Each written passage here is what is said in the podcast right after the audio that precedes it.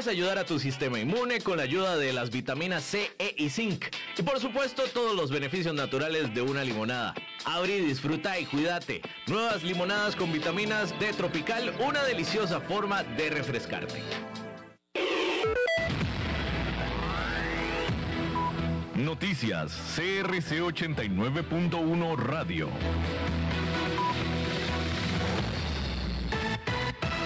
4 de la tarde, 58 minutos. Les saluda David Guerrero y este es nuestro encuentro con las noticias más relevantes en CRC 89.1 Radio.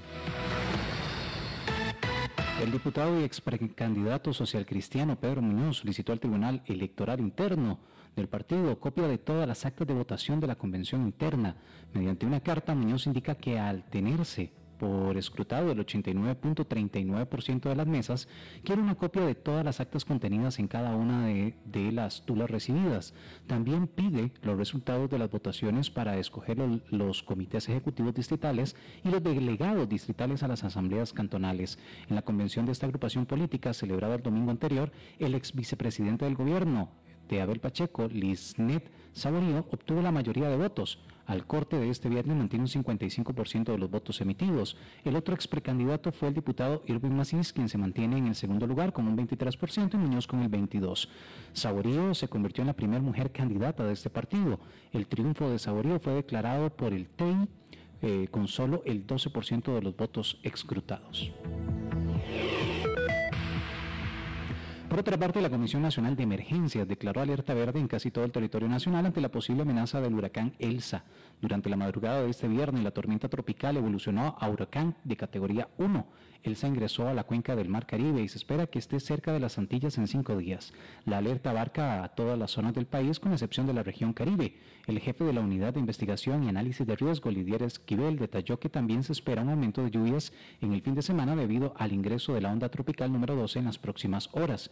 Las posibles regiones más afectadas serían la vertiente Pacífico, Valle Central, zona norte, regiones montañosas de las cordilleras de Talamanca, Central, Tilarán y Guanacaste.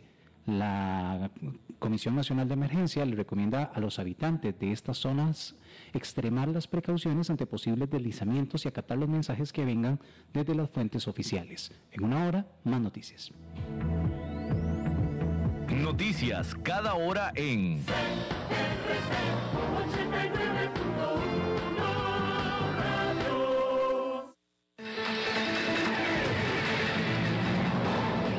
Más noticias en nuestra web, crc891.com. Seguimos en Facebook, Instagram y Twitter como CRC891 Radio y en Telegram como Noticias CRC. Más noticias cada hora.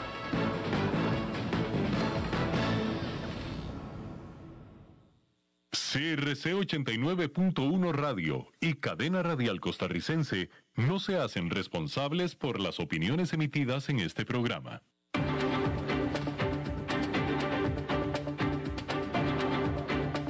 Inicia a las 5 con Alberto Padilla. Un programa diseñado con el objetivo de llevarte diariamente un tema de actualidad, acompañado siempre de reconocidos editorialistas, de lunes a viernes a las 5 de la tarde por CRC 89.1 Radio. A las 5 con Alberto Padilla. Hola, ¿qué tal? Saludos, bienvenidos a esta emisión de A las 5 con su servidor Alberto Padilla. Muchísimas gracias por estarnos escuchando, muchísimas gracias por estar ahí. Le mando cálidos saludos desde la señal y las instalaciones de CRC 89.1 FM en San José, Costa Rica. Desde donde estamos transmitiendo hasta el punto, en el tiempo y en el espacio en el que usted nos está escuchando, porque estamos saliendo en diferentes vías. Facebook Live en la página de este programa, a las 5 con Alberto Padilla, donde puede escucharlo usted a la hora que usted quiera. Lo mismo que en podcast también, en las más importantes plataformas para ello, como Spotify, Apple Podcast, Google Podcast. Por favor, denos un me gusta, un like, si es que así le gusta. Esa es una herramienta muy poderosa para hacer presencia en podcasts. Aquí en Costa Rica, este programa que sale en vivo en este momento a las 5 de la tarde, se repite todos los días a las 10 de la noche por CRC 89.1 FM. En esta ocasión, tratando de controlar los incontrolables, el señor David Guerrero, que está viendo el partido de fútbol, con razón los controles no funcionan, y eh, por primera vez y de aquí en adelante, oficialmente le decimos que la producción general de este programa a cargo del señor Mauricio Sandoval desde Bogotá, Colombia.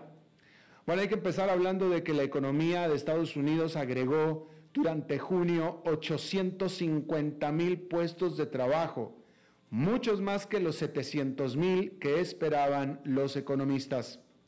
La tasa de desempleo se situó en 5,9% frente al 5,8% de mayo, informó el viernes la Oficina de Estadísticas Laborales. La tasa de participación de la fuerza laboral se mantuvo sin cambios en 61,6%. Con todo, el mercado laboral estadounidense aún está lejos de volver a la normalidad, con un déficit de 6,8 millones de empleos en comparación con febrero del 2020. Sigue siendo una historia de un mercado laboral en desequilibrio. Los empleadores están batallando por atraer y retener al personal, ya que la reapertura ha provocado un aumento en la contratación, pero algunos trabajadores aún no están listos para regresar al trabajo. Primero, muchos temen la infección, la pandemia. Muchos otros tienen problemas por el cuidado adecuado de sus hijos o de sus ancianos. Los centros de, cuidado de estos están cerrados en muchos casos todavía. Adicionalmente, las ayudas extras por desempleo que se crearon para suavizar el golpe de la pandemia también permiten que las personas tomen más tiempo para elegir el trabajo adecuado para ellos en lugar de apresurarse a regresar al mercado laboral. Todo esto está creando un desajuste sin precedentes entre la oferta y la demanda de trabajadores. Por otro lado, mejor dicho, otro dato podría resultar incluso aún más importante que el número de trabajos, que es el aumento de los salarios medios por hora.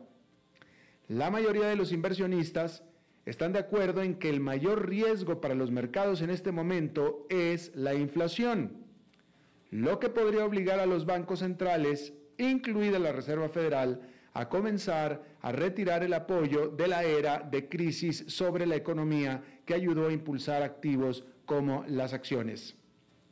Por ahora, el consenso entre los responsables de la formulación de políticas es que las lecturas de inflación más altas serán transitorias y que los precios caerán una vez que la recuperación se estabilice y los cuellos de botella en las cadenas de suministro se alivien. Señalan aumentos relativamente moderados en los salarios hasta la fecha como una razón clave para no preocuparse demasiado. Sin embargo, las empresas de industrias como la hotelería y el transporte todavía tienen dificultades para encontrar trabajadores. Al 15 de junio, las ofertas de empleo de LinkedIn en Estados Unidos para la industria del transporte y la logística aumentaron un 119% en comparación con febrero del 2020. Durante el mismo periodo, las vacantes en la industria de la recreación y los viajes aumentaron un 29%. Y hay indicios de que este fenómeno está empezando a hacer subir los salarios. Goldman Sachs esta semana escribió a sus clientes que si bien el crecimiento salarial general sigue siendo moderado, los salarios en los sectores con salarios más bajos han aumentado rápidamente en los últimos meses en medio de informes generalizados de escasez de trabajadores. Por un lado, eso es bueno. Durante años, la compensación al trabajador ha estado estancada, mientras que las ganancias corporativas se han disparado con empresas como Chipotle, McDonald's y Darden Restaurants, que es propietario de Olive Garden, aumentando salarios para contratar o retener empleados, pues es fácil argumentar que ya era hora de hacerlo. Pero pues podría poner nerviosos a los oficiales de la Fed, especialmente si las empresas comienzan a traspasar los costos laborales más altos a los precios de sus productos es decir, a los clientes. En mayo, Los salarios promedio por hora aumentaron en 15 centavos a 30 dólares 33 centavos la hora cuando las empresas intentaron atraer empleados. Y se espera que los salarios hayan subido otro 0,4% durante junio a 30 dólares 45 centavos la hora. Si el crecimiento de los salarios es aún más fuerte que eso, los mercados podrían tomar nota, aunque solo sea porque creen que la Fed también lo hará.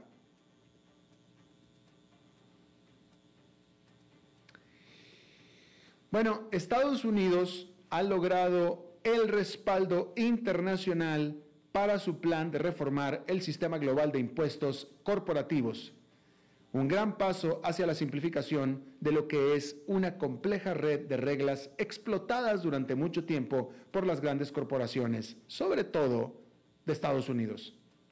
Países como India, China y Suiza han acordado un marco amplio para la reforma establecida por la Organización para la Cooperación y Desarrollo Económico, la OCDE. Este jueves, este grupo, llamado Grupo de los Países Ricos, con sede en París, dijo que 130 países y jurisdicciones estaban a bordo, lo que representa más del 90% de la producción económica mundial. La secretaria del Tesoro de Estados Unidos, Janet Yellen, calificó el acuerdo como un día histórico para la diplomacia económica. Yellen se aseguró el mes pasado el apoyo de las naciones del Grupo de los Siete, incluidos Canadá, Francia, Japón, Alemania, Italia y el Reino Unido. En un comunicado, Yellen escribió que durante décadas Estados Unidos ha participado en una competencia fiscal internacional contraproducente, reduciendo nuestras tasas de impuestos corporativos solo para ver cómo otras naciones reducen las suyas en respuesta. Esa carrera hacia el fondo está ahora un paso más cerca de llegar a su fin. El marco de la OCDE incluye un impuesto mínimo global de al menos 15% para las empresas multinacionales. El plan también sostiene que las empresas más grandes deben pagar impuestos donde generan ventas y obtienen sus ganancias, y no solo donde tienen presencia física. Una medida que específicamente podría tener importantes ramificaciones para las principales empresas de tecnología como Google y Amazon. Establecer un impuesto mínimo global ha sido una de las principales prioridades para el presidente Joe Biden, quien quiere aumentar los ingresos del gobierno para ayudar a compensar los costos de su paquete de infraestructura propuesto. El trabajo duro aún no ha terminado. Las negociaciones continúan y los detalles técnicos se resolverán entre ahora y octubre y los países aún tendrían que aprobar reformas en casa para transformar cualquier acuerdo de ley. Pero el acuerdo elimina una incertidumbre significativa antes de una reunión de ministros de finanzas del G20 a finales de este mes. Dicho esto, no todo el mundo está a bordo. Irlanda está notablemente ausente de la lista de signatarios cuyo régimen de impuestos bajos ha sido esencial para atraer a las principales empresas tecnológicas. Barbados y Hungría tampoco firmaron el acuerdo.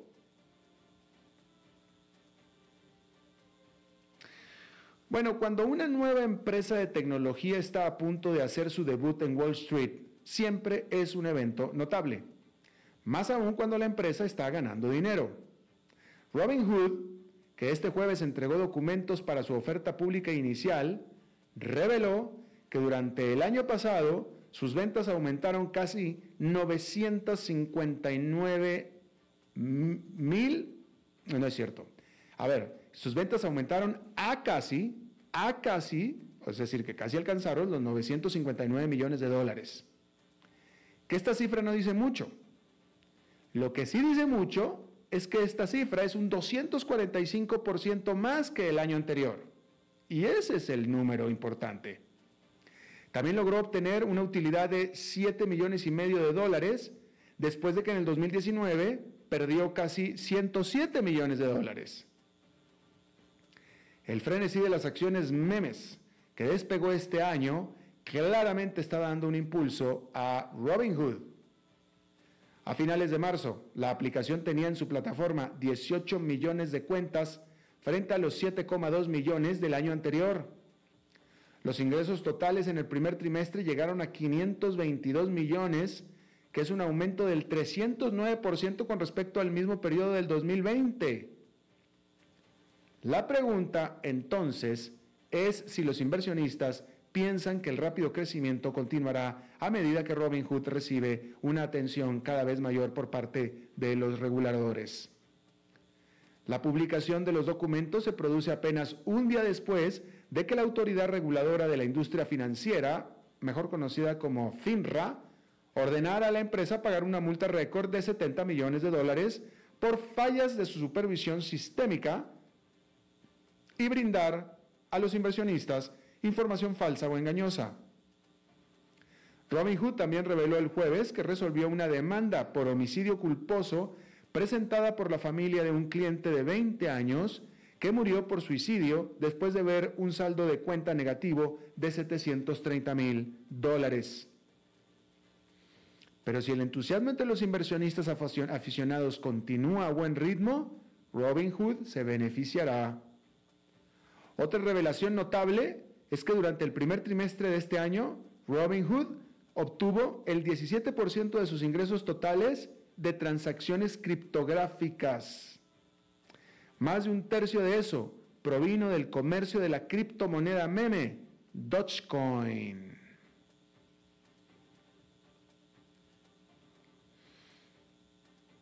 Bueno, este jueves, Connecticut y Virginia se convirtieron en los últimos estados de la Unión Americana en permitir que los mayores de 21 años tengan pequeñas cantidades de marihuana para uso recreativo.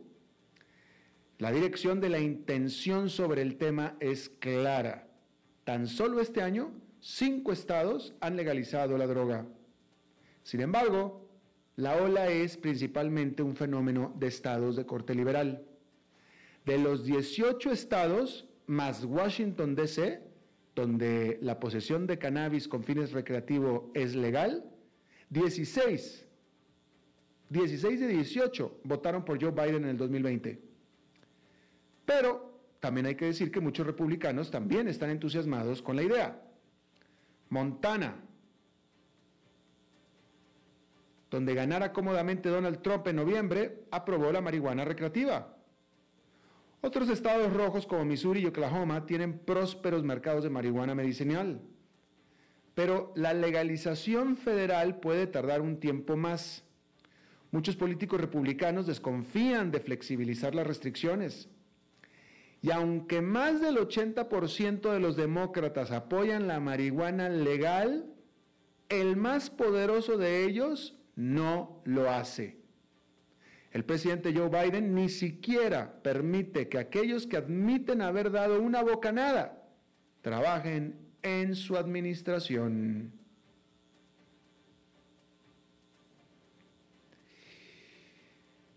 Bueno, después de un año de restricciones, los desesperados europeos esperan ansiosamente poder viajar sin cuarentena este verano.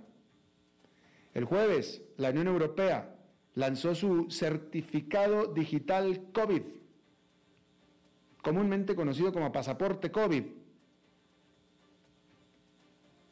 que espera facilitará viajes más libres por el bloque, aunque los países individuales determinarán en última instancia sus propias restricciones.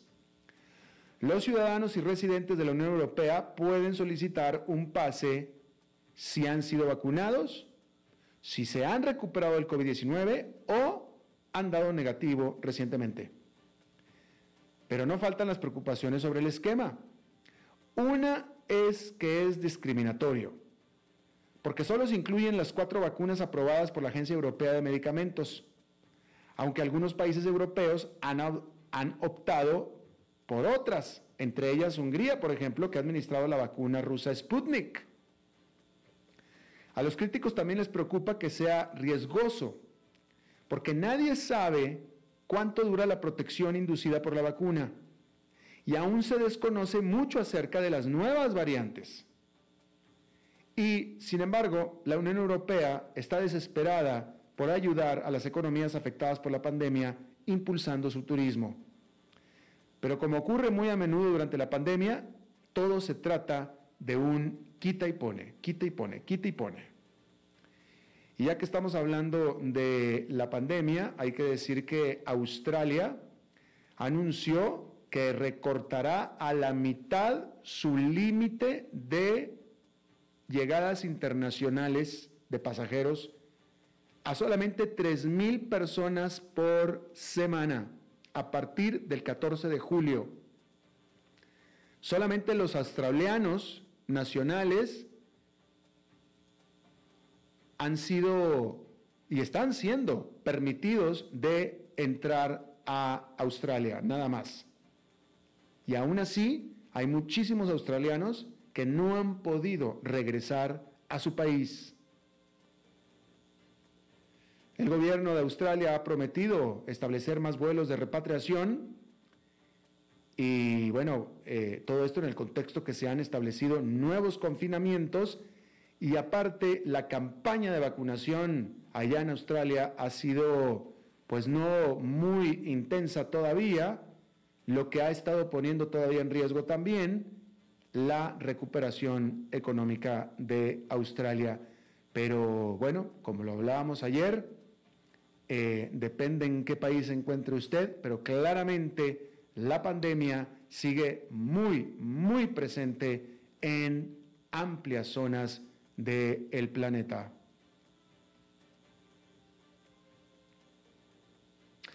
En Chile, este domingo, una convención constitucional comenzará a trabajar en una nueva Carta Magna que reemplazará a la actual que data de 1980 durante la dictadura del general Augusto Pinochet. La convención es producto de un amplio acuerdo político que ayudó a poner fin a las masivas protestas del 2019 centradas en las desigualdades económicas. 88 de sus 155 miembros elegidos en las elecciones de mayo son independientes. Casi la mitad son mujeres y 17 representan pueblos indígenas. Existe un amplio acuerdo sobre la reducción del poder de la presidencia, la descentralización y un mayor rol del Estado en educación, salud y pensiones. ¿Cuánto cambio adicional es necesario? Será algo que se discutirá acaloradamente. El modelo existente trajo éxito económico, pero también trajo tensiones sociales. La convención tendrá una duración de nueve meses, prorrogables por otros tres.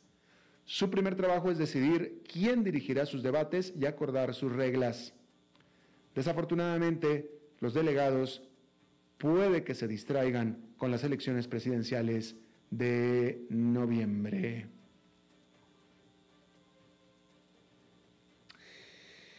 Bueno, por cierto que vamos a volver, eh, no, a Australia, pero sobre Australia, porque Netflix tuvo que eliminar de su plataforma una serie de drama australiana, tuvo que eliminarla de Vietnam, del servicio que ofrece en Vietnam, luego de quejas del gobierno de Vietnam por el mapa del mar chino que aparece en dos capítulos de esta serie, del mar del, sur de la China. Porque este mar, como hemos informado aquí, está siendo disputado por gran parte del sudeste asiático, que todo el mundo lo reclama, pero pues el más grandote que lo reclama es China. Y bueno, las autoridades de Vietnam dijeron que en ese mapa, que aparece brevemente, digo, el mapa no es el meollo de la serie, pero aparece brevemente ese mapa, eh, eh, en dos episodios eh, aparece como China siendo, o, el mar del China siendo propiedad de China, y que eso hirió los sentimientos de todo el pueblo de Vietnam y que además viola la soberanía del país.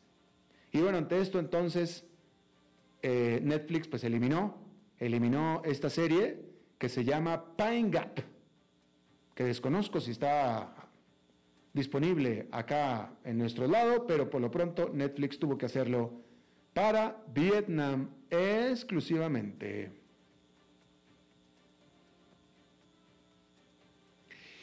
Eh, bueno, y en un dato, en un dato de, la revista The Economist, hoy en día se cree, se estima que durante todo el siglo XX, que acaba de terminar hace 21 años nada más, durante todo el siglo XX, hasta 300 millones de personas pudieron haber perecido de malaria. Que 300 millones de personas pues son muchas, ¿va? Y sí lo son, porque serían el 5% de todos los fallecimientos del siglo, que es bastante, me parece a mí. Habrían perecido de malaria en este dato de The Economist. Bueno, en los viejos tiempos, la carrera espacial era entre superpotencias económicas y militares. Rusia y Estados Unidos, ¿no? Pero en estos tiempos modernos, la carrera espacial es entre empresarios supermultimillonarios. Richard Branson de Virgin Galactic anunció que adelanta al 11 de julio su fecha en la que despegará, despegará buscando así vencer, darle madruguete a su rival en la industria del turismo espacial, Jeff Bezos de Amazon, cuyo viaje estaba programado desde antes para el 20 de julio, a bordo del cohete de su empresa Blue Origin. Branson estará acompañado por una tripulación de cinco, mientras que Bezos anunció que irá con su hermano y con la pionera aeroespacial Wally Funk, que tiene 82 años de edad. Virgin Galactic ya ha vendido 600 pasajes de 250 mil dólares cada uno, mientras que Elon Musk de Tesla también está buscando conquistar el mercado espacial con varias misiones privadas en la agenda con su empresa SpaceX. Bueno, déjenme me refiero a este, eh, típicamente no me meto yo en cosas de deportes, nada de eso, pero eh, eh, esto atañe a México, y yo creo que es de interés, porque creo que aquí se lo informé, y seguramente usted está informado, si no es que no lo escuchó aquí, pero usted sabe que la Federación Mexicana de Fútbol eh, fue multada por el grito considerado homofóbico de la afición mexicana. Usted sabe este famoso grito de PUTO, que gritan los mexicanos cuando el portero rival va a hacer un saque, ¿no? Y bueno, pues la federación, la FMF, la Federación Mexicana de Fútbol, pues está pretendiendo resolver este problema con otro problema.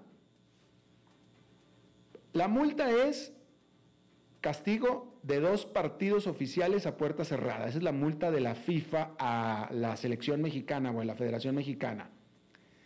La multa corresponde por un partido del combinado masculino sub-23 y la lógica marca que debe ser aplicable a los partidos de eliminatoria mundialista del equipo mayor. Sin embargo, la organización mexicana ha solicitado a la FIFA saber si acaso el tri femenino, es decir, la selección femenina, puede pagar esos castigos en vez del equipo mayor, según dice la prensa mexicana. ¿Sí? Obviamente, eh, se, está hablando de mucha plata aquí. Digo, ahí hay mucha plata involucrada. Estos castigos eh, pegan duro en los bolsillos, ¿no?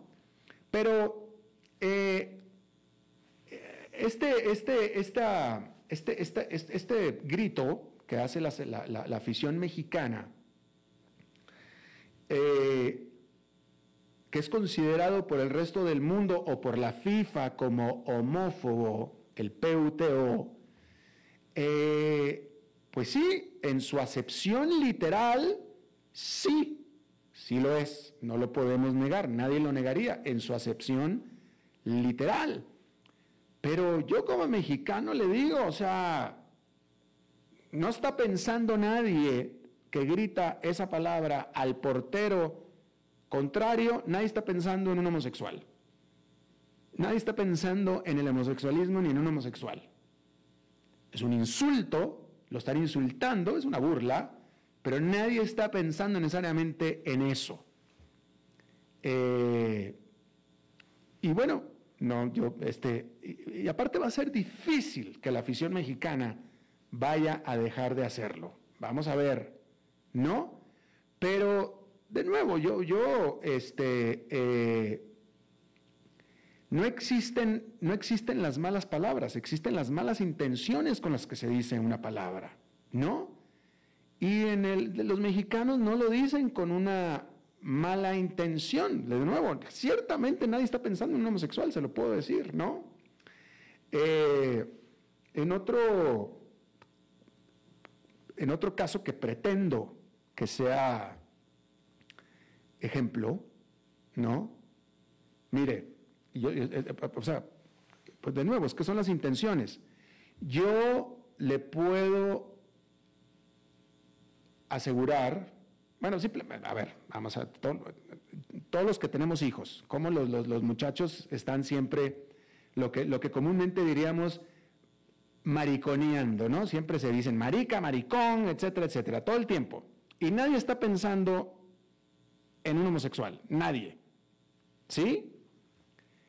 Eh, el caso de, voy a hablar del caso de mis hijos, que mis hijos son dos estadounidenses nacidos y criados en Estados Unidos, con una tolerancia absoluta, porque la he visto, una tolerancia, es más, o sea, ya ni siquiera puedo definirla como, como tolerancia, la voy a definir como ceguera. Ellos no ven a los homosexuales, y se los puedo yo asegurar porque yo los he tenido enfrente. Ellos no, no los ven, no los ven. Han pasado enfrente de nosotros parejas agarradas de la mano, abrazándose, y ni los voltean a ver. Ciertamente jamás han preguntado, se han asombrado de algo así, así los educamos, y aparte el entorno donde ellos se educaron así fue. Y yo se lo puedo garantizar, y ahora ya son adultos, ya tienen 19, 22 años, ¿no? Pero desde que eran niños, jamás, nunca, ellos eran totalmente ciegos a los homosexuales. Sin embargo, cuando eran niños, siempre jugaban a you're gay, you're gay, gay, gay, gay, y todos ellos eran gays y tú no sé, que, es lo, mismo que el marica y marica, y etcétera, etcétera, etcétera, todo el tiempo. Y venía y decía, papá, él, él es gay, como una manera de insulto. Pero a la hora de estar en eso, ni los veían. Entonces, de nuevo, no es la intención. La intención cuando se dicen esas cosas entre toda la juventud, entre la afición mexicana, etcétera, nadie está pensando en el significado de la palabra que están diciendo. Nadie lo está pensando. Simplemente se toma eh, como una insulto en tono de broma, pero que nadie lo toma literal, cuando menos el que lo dice. Y bueno, yo creo que todo esto que estoy tratando de decir es que pues tal vez debería de haber un esfuerzo del otro lado de tampoco tomarlo que lo tomen como, se lo, como lo están diciendo, o sea, sin la intención, porque nadie está pensando en eso por el lado del emisor, vamos a decirlo así, ¿no? No sé usted qué piense a este respecto, pero bueno. Vamos a hacer una pausa y regresamos con nuestra entrevista de hoy. A las 5 con Alberto Padilla, por CRC 89.1 Radio. Dijo Salvador Dalí. Un gran vino requiere un loco para hacerlo crecer, un hombre sabio para velar por él, un poeta lúcido para elaborarlo y un amante que lo entienda. Bodegas y viñedos La Iride, vinos argentinos de la región de Mendoza. Colecciongourmet.com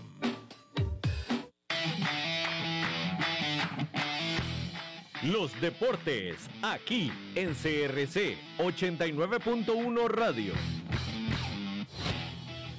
La futbolista nacional Melissa Herrera fue presentada este viernes como nueva jugadora del Bordeaux de Francia y la delantera firmó contrato con el equipo galo hasta el 2024 y jugará la próxima temporada la UEFA Champions League.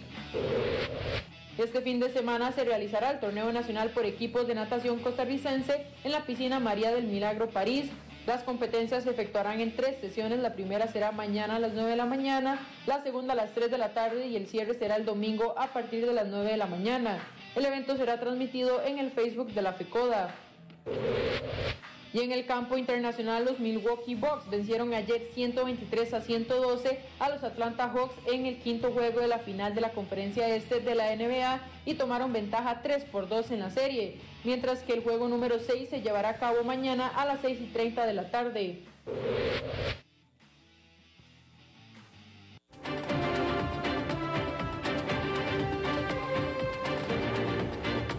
Seguimos escuchando a las 5 con Alberto Padilla. Muchas gracias por continuar con nosotros. Eh, el Latin American Quality Institute, así se llama en inglés, el Instituto Latinoamericano de la Calidad, Latin American Quality Institute, basado en Panamá, es una organización privada sin ánimo de lucro. Eh, y el principal objetivo es el fomento y apoyo de la competitividad de las empresas y organizaciones de toda América Latina. Es considerada como una institución de mayor envergadura en lo que se refiere a desarrollo de normas y patrones de calidad en Latinoamérica y una de las más importantes del género en el mundo. Bueno, este Latin American Quality Institute eh, todos los años eh, invoca, convoca a las empresas de Centroamérica y de Latinoamérica, pues para que mejoren sus procesos, para que se hagan mejores, ¿no? Y, eh, todo para, para, bueno, pues hacen un concurso y un certamen ahí, salen premiados y todo, pero todo con el eh, aras a, a, mejorar sus procesos. Bueno, hace unas semanas hubo este, la premiación de la Central America Quality Summit del 2021. Esto es para Centroamérica, organizado por Latino American Quality Institute. Y eh, pues ahí se ganó el primer lugar una empresa panameña que se llama Tentu Evento. Y está con nosotros el ingeniero Luis Cabareda de Tentu Evento que fue galardonada como la mejor empresa de Centroamérica 2021. Luis, muchísimas gracias por estar con nosotros. Alberto, buenas noches, gracias por esta oportunidad de compartir con ustedes. Saludos a todos los que nos están escuchando y viendo también. Gracias. No me queda claro, ¿tú eres el presidente de Tento Evento? Correctamente, sí, señor. Muy bien. Somos eh, una empresa, estoy junto con mi hermano Juan Cabareda, que también ganó un premio también reconocimiento como empresario del año y yo, Luis Alberto Cabareda, también estamos allí delante de Tento Evento. Muy bien, muy bien. Cuéntanos qué es Tento Evento. Tento Evento es una empresa que se encarga de ofrecer servicios integrales para eventos, para, empresas, para eventos corporativos. Mm. ¿Qué ofrecemos nosotros? Ofrecemos desde audio, video, pantallas, proyecciones, tarimas, estructuras, escenografías, impresiones para eventos también. Tenemos nuestros propios equipos de flotas de impresión y también tenemos desarrollada el área de eventos virtuales. Actualmente desarrollamos eventos virtuales con grandes empresas. Pues eh, podemos ofrecerle tanto doblajes para, de idiomas, interpretación simultánea, la transmisión en vivo de eventos virtuales y todo esto lo hemos desarrollado como un holding para ofrecerlo a nuestros clientes. Muy bien, muy bien. Ahora, cuéntame una cosa. Ustedes fueron eh, reconocidos galardonados como la mejor empresa de Centroamérica 2021. ¿La mejor punto o en una categoría? Eh, una categoría. ¿Cuál? En la parte de, la parte de la parte de eventos fuimos galardonados con esa parte, ah. eh, con ese premio.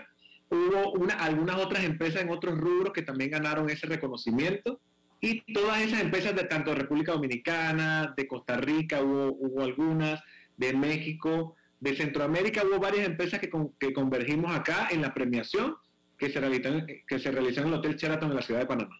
Bueno, y ahora, eh, eh, esto, ¿esto cómo lo defines tú? ¿Un concurso? ¿Es un concurso?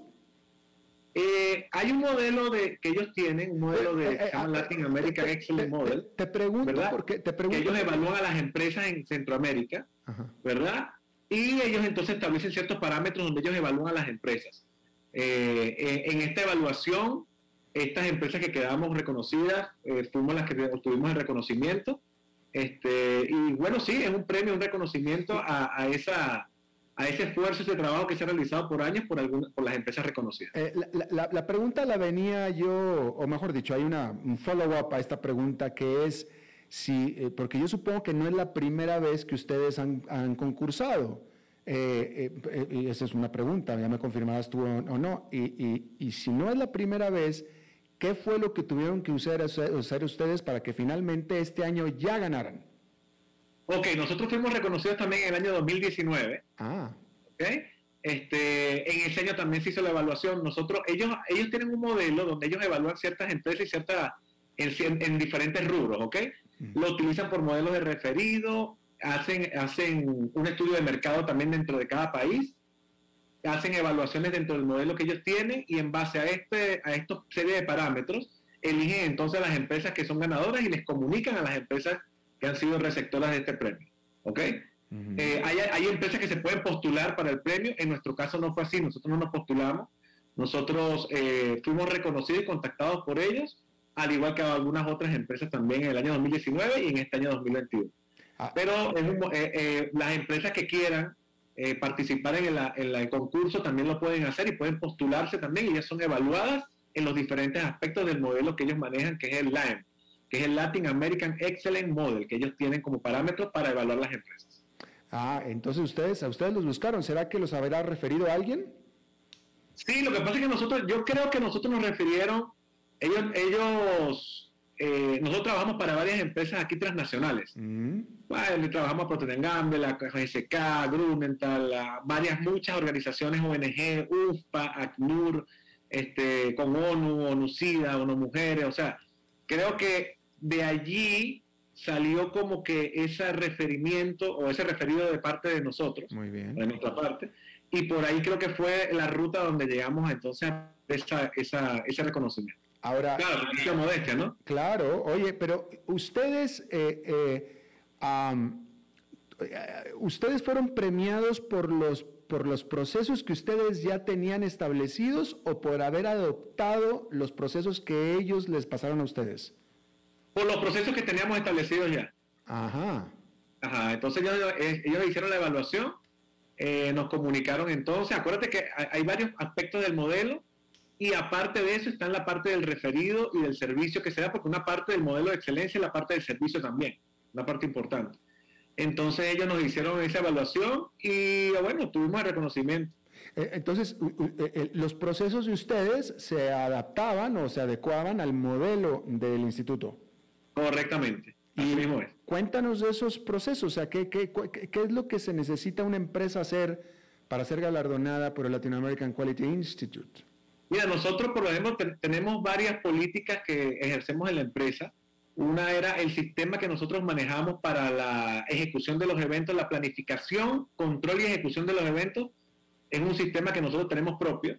Nosotros tenemos un CRM también donde manejamos los clientes, realizamos las cotizaciones. Aparte de eso, planificamos los eventos con anterioridad y tenemos una política de cero riesgo. Es decir, nosotros mantenemos por adelante los posibles riesgos que puedan ocurrir en, la realización de algún evento y nosotros entonces mitigamos esos riesgos con acciones concretas. Por ejemplo, si nosotros vamos a tener algún evento en una locación específica, tenemos que hacer una inspección, ya es una política, hacer una inspección en el sitio con semanas de antelación, realizar entonces la evaluación de la parte eléctrica, iluminación, eh, el mismo salón, las medidas, se hace un render y se hace un diseño de todo lo que se va a colocar en el evento y para luego en esa planificación, la ejecución, llevarla a cabo con tiempo. Nosotros siempre nosotros mantenemos un estándar de por lo menos realizar los montajes un día antes o 24 horas antes y mantener un estándar bien fuerte de, llegar temprano a los lugares y tratar de adelantar lo más que se pueda, no dejar para mañana, como decimos nosotros, lo que se puede hacer hoy. Y esto en eventos, Alberto, aunque no lo creas, es a un punto muy álgido, porque muchas veces las personas, cuando realizamos eventos, lo que sabemos de esto, nos confiamos, llegamos al último día, mañana dejo esto para mañana, llego a las 2 porque el evento empieza a las 4 y nosotros no trabajamos así. Nosotros trabajamos con una, con una premura y eso se lo hacemos saber al cliente también, aparte de todo lo que te acabo de comentar, del sistema de gestión CRM, las cotizaciones en línea, la, la facilidad que le damos a los clientes para, para, para nosotros reunirnos con ellos y, y poder planificar el evento con, con, bastante firmeza y llevar a cabo, a cabo entonces la ejecución de los mismos. Claro. Eh, decir que, bueno, desde, desde mi desde mi posición, yo, eh, eh, mi relación de muchos años con eventos siempre ha sido pues, por el lado de, conferencista, moderador, etcétera. cientos por toda América Latina ya, diría yo, pero eh, desde mi punto, aquel evento grande, masivo, que no tenga, que no tenga problemas en los micrófonos, en el sonido, yo creo que se cuentan, es una fracción nada más los que no lo tienen. Así es que si ustedes no lo tienen, yo les doy el premio también. Mira, yo te digo algo, entonces me vas a tener que dar el premio. Porque nosotros, mira, mira lo que hacemos, Alberto, te voy a contar lo que se hace para evitar eso. Te cuento rapidito, porque estamos hablando de algo muy técnico, ¿no? Nosotros tenemos un sistema de análisis espectral de frecuencias. Ah. Entonces nosotros hacemos un análisis de las frecuencias donde se van a utilizar los micrófonos. Al haber hecho el análisis, detectamos cuáles son las frecuencias que están abiertas para poder colocar los micrófonos inalámbricos en hechas frecuencias y, no, y, disminuir el riesgo, porque ahí lo que estamos hablando de riesgo, ¿verdad? Disminuimos el riesgo entonces porque utilizamos los micrófonos en las frecuencias abiertas. Cuando tú dices, oye, ese evento grande que tiene problemas con los micrófonos, es porque no se hacen las cosas para mitigar los riesgos. Entonces nosotros tratamos de mitigar los riesgos por lo menos en ese aspecto. Y en la parte ya de la ejecución del, del evento como tal, contamos con ingenieros de audio profesionales, consolas de audio digitales, que te permiten ecualizar de tal manera que no tengan la retroalimentación o feedback. Así que entonces las dos partes que tomamos en cuenta para realizarle el audio de un evento es lo que te comenté para mitigar el riesgo. Muy bien, bueno, ojalá, ojalá, pues yo te lo digo, yo, es, es, es, ha sido la total excepción el evento en el que no hay una falla en el sistema de sonido o en los micrófonos. Cuando vengas a Panamá, entonces ya sabes que tienes mi contacto y me dice, mire, yo quiero a la gente de tu evento entonces para que me haga el audio. desafortunadamente, para cuando me invitan, es más, los que me invitan muchas veces son ustedes mismos, los de los eventos. Entonces, este, no, no, no. ya sabes que con nosotros no vas a tener problema. Vamos a ver si es cierto. Oye, este, cuéntame, eh, aquí estás usando una, algo que para mí es muy técnico, seguramente para mi público no, pero ya aquí te lo voy a presentar, te lo voy a preguntar desde mi inocencia egoísta. Tú hablas del sistema CRM. ¿Qué es sistema CRM? Ajá, eh, bueno, el CRM en inglés es Customer Relationship Management. Se llama, es como una, un manejo de los clientes. Vamos a decirlo de forma coloquial. Es como un sistema que ayuda a manejar los clientes. ¿Qué hacemos con ese sistema? Nosotros entonces tenemos registrado a nuestros prospectos o posibles clientes, elaboramos las cotizaciones y hacemos un seguimiento a los clientes, ¿ok? Entonces nuestra política, nuestra política es que tratamos de en menos de 24 horas enviar la cotización solicitada o por lo menos contactar durante las primeras 3 o 4 horas de, solicitud a nuestros clientes. Y todo eso se maneja con un, ser, con un sistema, un software que te permite manejar a los clientes.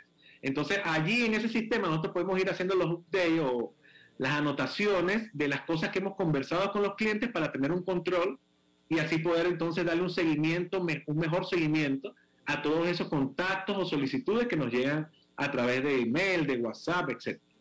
¿Okay? Muy interesante. ¿Cuánto tiempo lleva TEN tu evento de existir? Estamos operando desde octubre del año 2010, ¿verdad? Le dimos más fuerza a la empresa desde el 2014, 2015, empezamos a trabajar con más fuerza. Este, y ahí fue que empezamos a, a, realizar bastantes eventos, gracias a Dios nos ha ido bien. Y creo que esa política de que te decía de, de disminución de los riesgos y política de, estar siempre adelante del cliente, creo que es una de las cosas que nos ha llevado a que los clientes confíen en nosotros, porque realmente, Alberto, es como tú dices, o sea, cuando vamos a un evento y tenemos ese problema del audio o ese problema del video o de que no corrió el video, ¿qué hacemos nosotros para mitigar eso? Y eso fue lo que nos enfocamos. Entonces nos enfocamos en, y te, un paréntesis aquí, en adquirir equipos que permitieran tener, eh, darnos más, mayor seguridad para evitar los riesgos, contar con personal calificado para nosotros poder darle al cliente una tranquilidad de que las personas que manejan esos equipos están altamente calificadas y están metidas en el evento y que nosotros demostremos con hechos de que nosotros vamos a hacer el evento como si fuera de nosotros, no como que alguien nos contrató para algo, no. Es como que el evento fuera hecho para nosotros y por nosotros. Entonces esas son las cosas que creo que hemos tratado de inculcarle a, nuestro, a nuestras personas, a los que trabajan con nosotros, a nuestro personal y a nuestra empresa como tal. Oye, y pero ustedes se tuvieron el último año que haber transformado porque los eventos se eliminaron por completo. A mí, al día de hoy, hoy todavía me están invitando a eventos virtuales todavía. Totalmente. Y nosotros, gracias a Dios, como te, como te decía, nuestra visión al principio era eh, eh, ofrecer servicios integrales para eventos corporativos. Nos enfocamos en eventos corporativos. Entonces, desde hace años ya veníamos haciendo eventos virtuales, como la transmisión del live streaming. Pero nuestra relación de eventos virtuales con respecto a los eventos físicos era de 90 a 10. O sea, de 90% eventos físicos y solamente un 10% nos podían eventos virtuales. ¿Qué pasó con la pandemia? Que esa relación se invirtió. Ahora tenemos, tenemos un estudio aquí en nuestra oficina. Ahorita estoy en el estudio. Tengo la iluminación y todo eso. Este, eh, tenemos tres estudios para realizar eventos virtuales. Tenemos un set de fondo verde, un set con pantalla LED. Entonces migramos todo a la realización de eventos virtuales y prácticamente en este momento estamos 90 eventos virtuales por ciento contra el 10% de eventos físicos. O sea, muy pocos eventos físicos, más bien yo diría híbridos. Y creo que la nueva realidad, Alberto, en el ya, la nueva realidad es que ya los eventos van a ser híbridos. Cuando pase todo esto y volvamos más a los hoteles y a los eventos más físicos, va a quedar la realidad de los eventos virtuales. O sea, va a haber ahora una doble, va, a ser la doble, ya no va a ser el evento físico solo, va a ser el evento híbrido, como le llamamos nosotros. Claro, la rentabilidad tuvo que haber caído mucho. Claro, eh, sí, durante los primeros ocho meses, desde marzo hasta ponte octubre, fue muy fuerte porque fue prácticamente a, a nada, 10% lo que hacíamos. Pero después empezó la transformación, empezaron la gente a adaptar las nuevas formas de eventos híbridos y empezamos a trabajar bastante. Ahorita estamos muy bien en la parte, por ejemplo, de eventos virtuales. Este mes estamos full, el mes que viene también, gracias a Dios. Y creo que eh, estamos en la expectativa. Ya tenemos eventos híbridos. Eh, vamos a donde a, ciertos hoteles, a ciertos clientes que tienen sus salas de conferencia y realizamos la conferencia híbrida. O sea, hacemos el evento allí con unas 20, 30, 40 personas y transmitimos el live streaming también. Bueno, pues eh, Luis Cabareda, eh, presidente de Tentu Evento, empresa que fue galardonada como la mejor empresa de eventos de Centroamérica. Los felicito muchísimo, gracias por haber charlado con nosotros. Y este, una, esta es entrevista totalmente noticiosa, ¿eh? no son patrocinadores del programa, nada que eso, es una, una entrevista noticiosa 100%. Bueno, Alberto, de, verdad muy agradecido por este tiempo. Y bueno, muchas gracias a todos los que nos están escuchando. Quiero darles un último mensajito, si se puede, 30 segundos. Eh, 20. 20 segundos. Bueno, con esfuerzo y dedicación, poniendo todo en las manos de Dios, se puede lograr las cosas. Le doy las gracias a Alberto y a todos los que nos, están escuchando por este, por este tiempo. Y estamos a la orden aquí en Panamá, Alberto, para cualquier cosa. Gracias, muy amables. Eh, saludos y felicidades de nuevo. Vamos a hacer una pausa rápida y regresamos con Humberto Saldívar.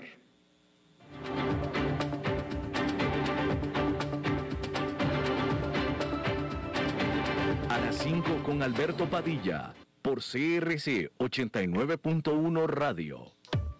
Dijo Salvador Dalí.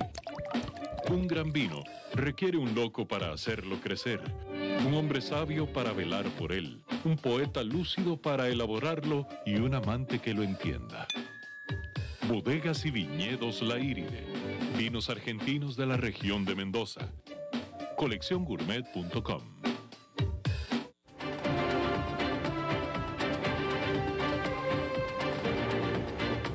Seguimos escuchando a las 5 con Alberto Padilla. Bueno, es viernes y los viernes siempre son de Humberto Saldívar. Humberto. ¿Qué tal, Alberto? ¿Cómo estás? ¿Bien y tú? Bien, gracias. Oye, este, eh, veo, escucho un poquito de, como de ecos. ¿Estamos bien? Estamos bien, adelante tú. Ah, bueno. Eh, Sabes que últimamente me han estado preguntando, me han estado pidiendo eh, eh, business intelligence, inteligencia artificial y, análisis de datos. Y muchas veces eh, las empresas piensan que es fácil implementarlo y que solamente es como instalar un programa.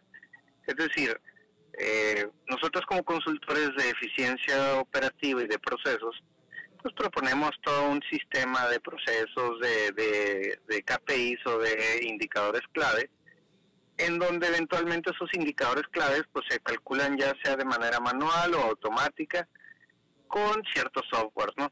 Pero luego me dicen, no, pero yo, a mí me interesaría tener inteligencia de, artificial y inteligencia de negocios, y ahí es cuando uno se da cuenta que dentro de las altas direcciones no comprenden cuál es la diferencia entre la inteligencia artificial, el business intelligence o el análisis de datos.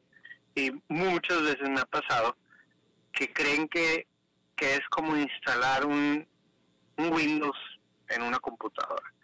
Eh, digo, solo para darte un poquito de contexto, en una inteligencia artificial lo que requiere es un sistema único, unidireccional, de diferentes datas, pero que las datas sean confiables y vengan desde la fuente hasta el robot que lo vaya a analizar eh, sin tener ningún tipo de manipulación. En una empresa, normalmente tú tienes procesos, tienes que ingresar la data, pero si en alguna etapa del proceso tú eh, no tienes la cantidad de datos que necesita un robot para aprender, es difícil que lo aprenda o es difícil que vayas a llegar a un eh, objeto eh, o, o, alguna inteligencia artificial de la cual estás esperando.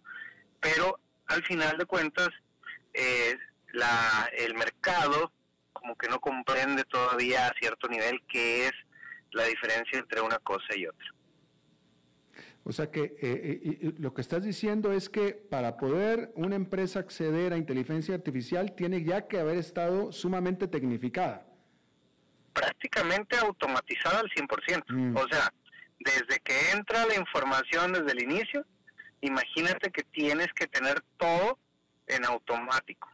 La inteligencia, ¿dónde funciona? Los datos, obviamente, en la tecnología del internet, en los datos que son masivos, este, que, solamente tienen eh, eh, lo que es y que tienes trazabilidad del 100% de cada cosa que has hecho.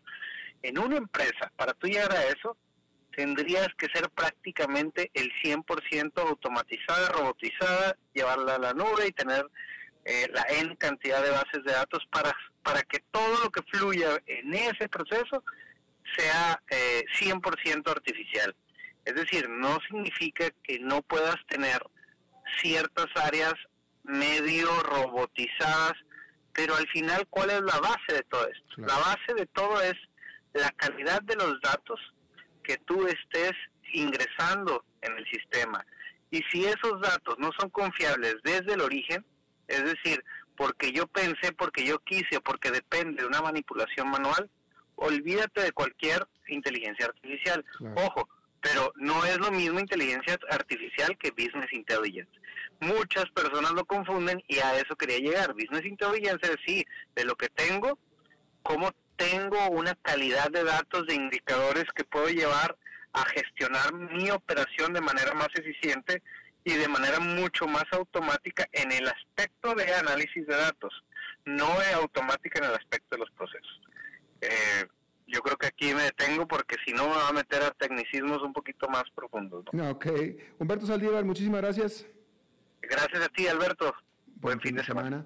Y eso es todo lo que tenemos por esta emisión de A las 5 con su servidor Alberto Padilla. Muchísimas gracias por habernos acompañado. Espero que termine su día y su fin de semana en buena nota, en buen tono. Y nosotros nos reencontramos por acá el lunes. Que la pase muy bien.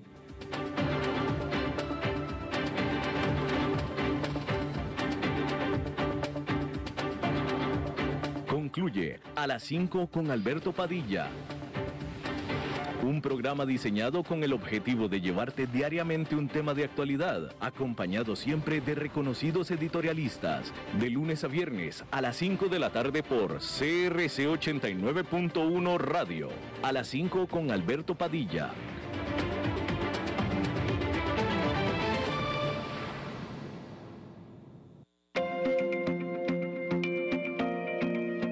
A pensar todas las cosas buenas que pasan cuando llega un turista a nuestro país?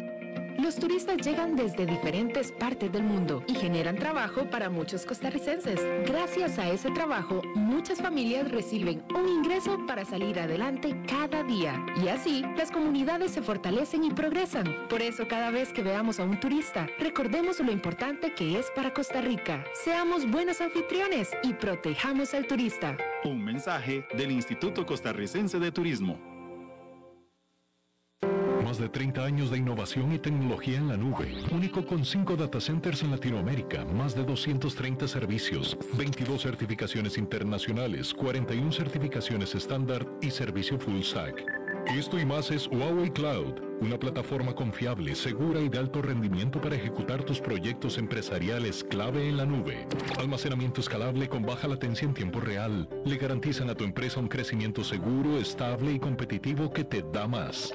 Ingresa ya a huaweicloud.com y descubrí por qué Huawei Cloud es líder en inteligencia artificial en la nube, con arquitectura diversa y alto rendimiento que te brinda soporte local con acceso global.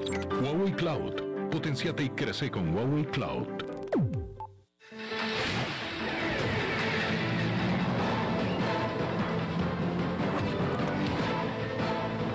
Inicia el resumen informativo en noticias CRC 89.1 Radio.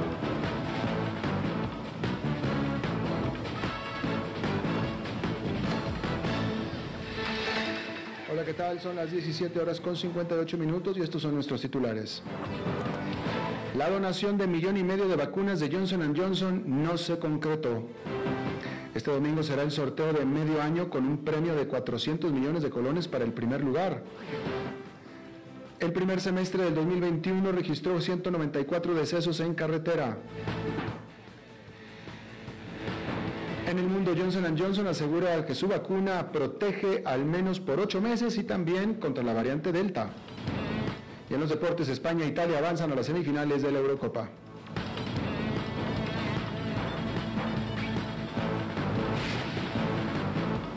Salud. El Colegio de Médicos y Cirujanos comunicó este viernes que no se concretó la donación de un millón y medio de vacunas contra el COVID-19 de la Johnson Johnson por parte de las autoridades del estado de Texas en Estados Unidos. Las negociaciones comenzaron el mes pasado e inclusive el Ministerio de Salud había anunciado que apoyaba al colegio profesional en esta gestión. El presidente del Colegio de Médicos, Mauricio Guardia, añadió que no descartan seguir negociando con las autoridades estadounidenses para conseguir alguna otra donación. El 16 de junio, la Comisión Nacional de Vacunación autorizó el uso de las vacunas de Johnson Johnson, las cuales pueden ser recibidas en posibles donaciones o por el mecanismo COVAX. Nacionales. Este domingo 4 de julio se realizará el sorteo de Lotería Nacional conocido popularmente como el Gordito de medio año, el cual tendrá un premio mayor de 400 millones de colones. La Junta de Protección Social efectuó el miércoles la medición oficial de las bolitas que se sacarán durante el sorteo de este domingo e informó que todo transcurre de manera regular para este evento. El segundo premio para este año es de 80 millones de colones, mientras que el tercer premio es de 35 millones de colones. Además, las personas que compren lotería para este domingo podrán participar en el sorteo del acumulado. La fracción tiene un costo de 2.000 colones y cabe destacar que el año anterior este sorteo no se pudo realizar por la pandemia del COVID-19. Durante el primer semestre del año se registraron cerca de 194 fallecidos en carretera, que se traduce en un 28% más que el año anterior.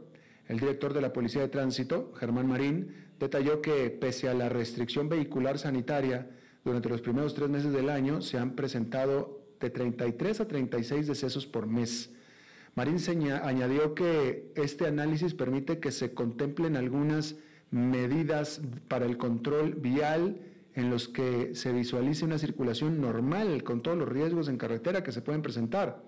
De acuerdo con la Policía de Tránsito, en el transcurso de las 6 de la mañana a las 6 de la tarde se suman 130 personas fallecidas producto de los accidentes de tránsito, que equivale a un 58% del total. Para este mes de julio, las autoridades policiales planean implementar diferentes medidas dado que estarán las vacaciones de por medio año en los centros educativos y al mismo tiempo la romería y la celebración del Día de la Madre.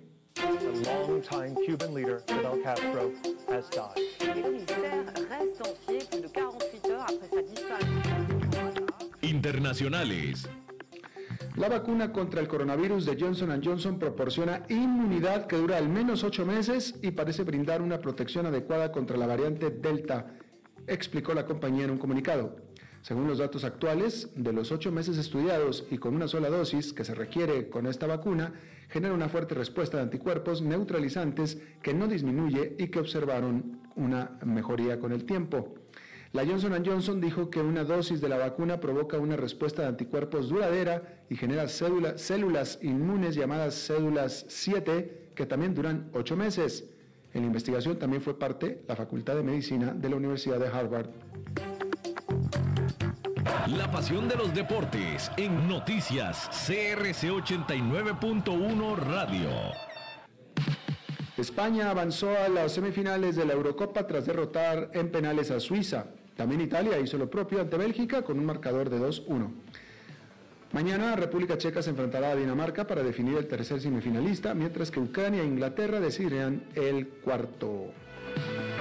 Está usted informado a las 18 horas con 3 minutos. Gracias por habernos acompañado. Los saluda Alberto Padilla. Que tenga buenas noches y buen fin de semana.